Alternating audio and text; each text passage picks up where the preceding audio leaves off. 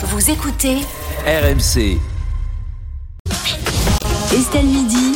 RMC Conso. Bonjour Charlotte. Bonjour Rémi. On va parler aujourd'hui de ma prime rénov. Bon, tout le monde connaît deux noms, ma prime rénov, l'aide de l'État pour les travaux de rénovation. Oui, on en entend à nouveau parler depuis hier avec euh, les annonces du ministre de la Transition écologique Christophe Béchu. Sa principale annonce, c'est la sortie de 140 000 logements de la classification passoire thermique. Mais il reste quand même 5 millions de passoires thermiques à rénover en France. Alors ça sert à quoi la prime rénov? Alors, ma prime rénov, c'est le nom euh, de ce qui euh, remplace euh, depuis 2020 le crédit d'impôt pour la transition énergétique. C'est un nom, on va dire, un peu plus dynamique, un peu plus punchy. Ma mais ça reste rénov. plus ou moins la même chose. Une aide de l'État qui a pour but de pousser les propriétaires à faire des travaux de rénovation dans le but d'améliorer la performance énergétique des logements, c'est-à-dire grosso modo consommer moins de chauffage. Vous savez, c'est le fameux DPE, hein, le diagnostic de performance énergétique, qui classe les logements de la lettre A pour les très bons élèves à la lettre G pour les très mauvais élèves et les passoires thermiques, ce sont les F et les G. Alors là, cette année, on a un budget de 5 milliards d'euros pour cette fameuse prime rénov. C'est le double de l'année dernière. Chaque année, ça augmente. Avec pour objectif la rénovation de 700 000 logements, dont 200 000 pour des travaux de grande ampleur. C'est quoi les travaux de grande ampleur? C'est soit euh, isoler euh, par l'extérieur les murs, soit par l'intérieur, soit l'isolation des combles, changer ses fenêtres, etc. C'est pas juste passer euh, à une pompe à chaleur. Et il commence à y avoir urgence, évidemment, puisque au 1er janvier 2025, les logements classés G ne pourront plus être proposés à la location. Alors la prime ma prime rénov, elle a été plusieurs fois remaniée. Aujourd'hui, qui peut toucher l'aide et combien on peut toucher tout simplement Pour ces gros travaux dont je vous parle, Hmm. tout le monde peut la toucher. C'est pas sous condition de ressources, donc ça c'est la bonne nouvelle.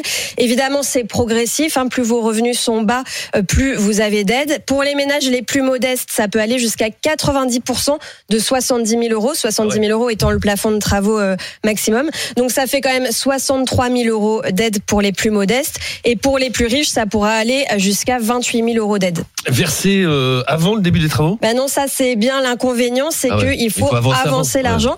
Pour les plus modestes, mais vraiment pour les plus modestes, ils peuvent avoir une avance de 70%. Sauf que pour les montants que je viens de vous évoquer, ça fait quand même 21 000 euros à sortir d'un coup. Ah, Comment on fait on- Ben, c'est ce qui retient encore Bah oui. sans doute beaucoup de ménages. Euh, non seulement il faut payer le reste à charge, et en plus il faut avancer le montant des travaux.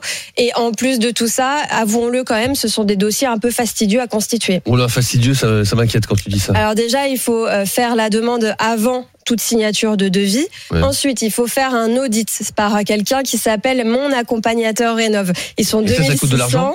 Ça coûte de l'argent. Oh, il y a une aide encore une fois pour ça, mais ça coûte de l'argent. C'est une des nouveautés d'ailleurs de cette année. Ça devient obligatoire pour éviter un certain nombre de problèmes de fraude, etc. Mm. Mais c'est une étape supplémentaire dans le processus. Euh, après ça, il va falloir trouver un artisan. L'artisan, il doit avoir le label RGE. C'est un label de compétences, mais ils ne l'ont pas tous. Ensuite, il faut signer le devis, il faut remplir le dossier, il faut faire les travaux, il faut avoir une facture qui est conforme en tout point au devis. S'il y a la moindre incohérence, ça va bloquer le dossier. Et après, seulement après tout ça, l'aide est débloquée. Bon, j'imagine que ça râle.